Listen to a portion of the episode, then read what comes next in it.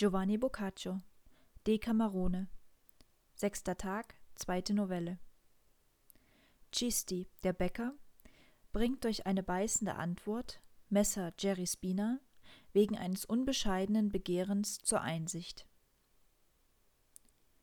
Die Mädchen und Jünglinge erteilten dem Einfall der Madonna Oretta großes Lob. Die Königin aber gebot Pampinea, in gleicher Weise fortzufahren, worauf diese also begann.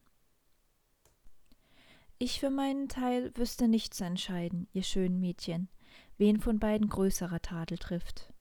Ob die Natur, wenn sie einer edlen Seele einen missgestalteten Körper verleiht, oder Fortuna, wenn sie einem Körper, in dem eine edle Seele wohnt, ein niedriges Gewerbe zuweist, was wir an unserem Mitbürger Chisti und an manchen anderen haben wahrnehmen können. Obgleich nämlich Chisti mit einem hohen Sinne begabt war, hatte Fortuna ihn doch nur zum Bäcker gemacht. In der Tat verwünschte ich deshalb Natur und Fortuna zugleich, wüsste ich nicht, dass die Natur in allen Dingen verständig ist und Fortuna, wenngleich die Törichten sie blind darzustellen pflegen, dennoch tausend Augen hat.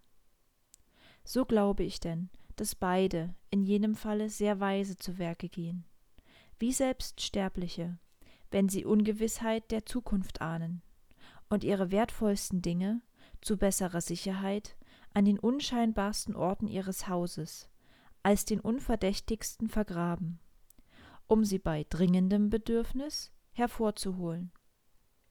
In welchem Falle jener verachtete Ort besser zur Verwahrung diente, als das schönste Gemach es getan hätte. Ebenso verbergen die zwei Dienerinnen der Welt häufig ihre wertvollsten Gegenstände unter dem Schatten der wenig geachteten Gewerbe, damit ihr Glanz umso leuchtender erscheine, wenn jene sie im Notfall hervorholen. Wie Cisti, der Bäcker, dies in einer geringfügigen Sache dargetan und Herrn Jerry Spina die Augen vernünftiger Einsicht eröffnet hat, gedenke ich euch in einem Geschichtchen zu erzählen, das mir bei dem eben über Madonna Oretta mitgeteilten in den Sinn kam, weil Madonna Oretta die Gemahlin jenes Jerry war. Ich sage also, dass Papst Bonifaz, gewisser wichtiger Angelegenheiten wegen, einige Edelleute als seine Gesandten nach Florenz geschickt hatte und diese im Hause des Messer Jerry Spina, der beim Papst in sehr hohem Ansehen stand, abstiegen und mit ihm über die Geschäfte ihres Auftraggebers verhandelten. Dabei geschah es aus irgendeinem Grunde, dass Messer Jerry und die Abgesandten des Papstes fast jeden Morgen zu Fuß an der Kirche Santa Maria Ogi vorüberkamen neben der Cisti der Bäcker seine Backstube hatte und in eigener Person seinem Handwerk oblag. Obgleich nun Fortuna diesem Manne ein gar bescheidenes Gewerbe beschieden hatte, war sie ihm doch gewogen gewesen, so dass er mehr als reich geworden war und deshalb, ohne sein Geschäft gegen irgendein anderes vertauschen zu wollen, mit ziemlichem Aufwand lebte. Besonders aber führte er neben andern guten Dingen stets die besten weißen und roten Weine, die in Florenz und Umgebung nur irgend zu finden waren. Da nun Cisti jeden Morgen Messer Jerry und die Gesandten des Papstes vor seiner Tür vorübergehen sah, meinte er, dass es bei der großen Hitze eine willkommene Aufmerksamkeit wäre, wenn er ihnen von seinem guten Weißwein zu trinken gäbe.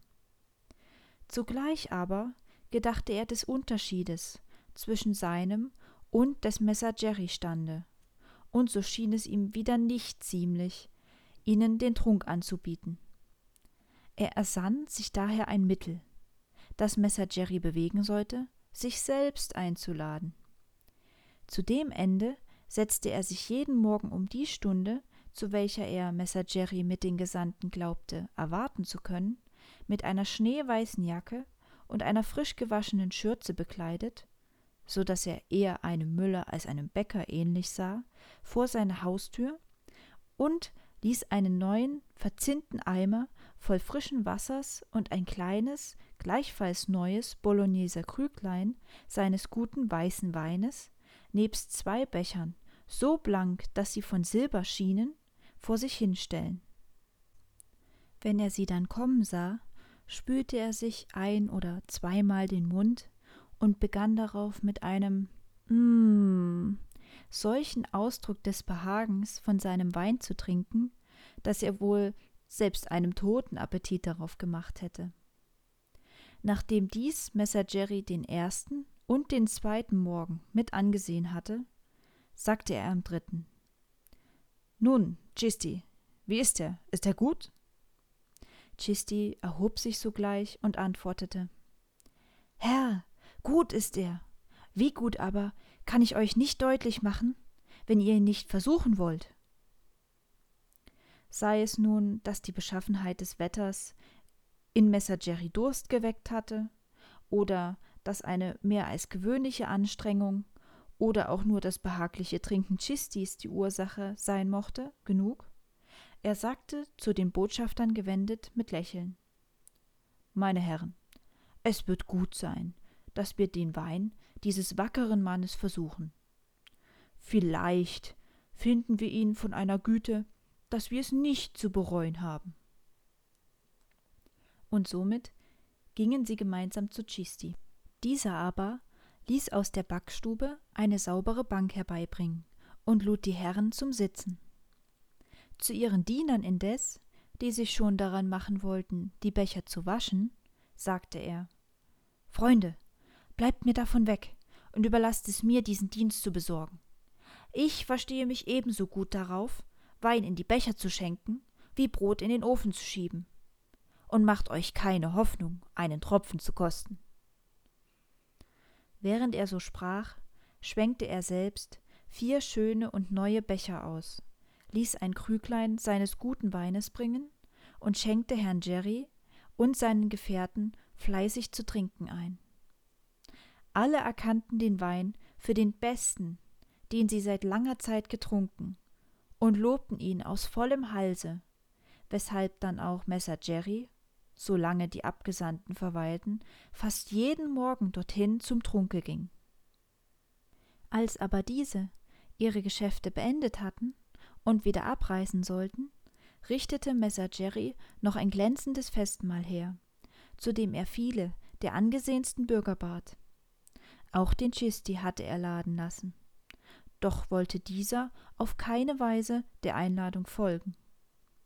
Da hieß Messer Jerry einen seiner Diener, um eine Flasche jenes Weines zu Chisti gehen, so dass auf jeden Gast ein halbes Glas voll käme, das beim ersten Gericht gereicht werden sollte.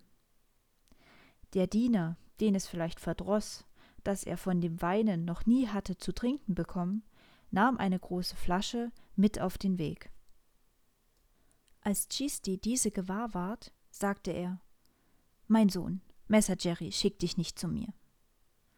Zwar versicherte der Diener wiederholt, dass es sich wirklich so verhalte, da er indes von Chisti keine Antwort erlangen konnte, kehrte er zu Messer Jerry zurück und berichtete ihm Chistis Worte. Messer Jerry erwiderte Gehe noch einmal hin und sage, dass ich allerdings dich schicke. Und wenn er dir dann wieder so antwortet, so frage ihn, wohin denn sonst ich dich schicken möchte. Zu Chisti zurückgekommen, sagte der Diener. Gewiss doch, Chisti, Messer Jerry schickt mich zu dir. Hierauf antwortete Chisti. Gewiss, mein Sohn, er tut es nicht. Nun, sagte der Diener, Wohin schickt er mich denn sonst? Zum Arno, entgegnete Cisti. Der Diener berichtete diese Antwort dem Messer Jerry, und sobald dieser sie vernahm, ging ihm ein Licht auf, und er sagte zum Diener Lass mich doch die Flasche sehen, die du hingetragen hast. Als er diese gesehen hatte, fügte er hinzu Cisti spricht die Wahrheit. Dann schalt er den Diener, und ließ ihn eine angemessenere Flasche nehmen. Kaum erblickte Chisti diese, so sprach er Nun sehe ich wohl, dass er dich zu mir schickt, und füllte sie ihm bereitwillig. Noch am selben Tage aber ließ er ein Fäßlein dieses Weines in der Stille dem Messer Jerry ins Haus tragen. Bald darauf ging er dann selber zu ihm und sagte Herr, mir wäre es nicht lieb, dass ihr glaubet, die große Flasche von heute Morgen hätte mich erschreckt. Es schien mir nur, als ob ihr vergessen hättet, was ich euch durch meine Krüglein früher angedeutet hatte. Dass dies nämlich kein Gesindewein sei, und darum wollte ich euch heute früh daran erinnern. Weil ich aber nicht mehr der Wächter meines Weines zu sein gedenke, habe ich meinen ganzen Vorrat euch zugeschickt. Nun tut damit in Zukunft, was euch beliebt. Messer Jerry hielt das Geschenk des Chisti äußerst wert. Er dankte ihm so herzlich, wie es sich für eine solche Gabe ziemte, und achtete ihn von da an stets als einen Ehrenmann und Freund.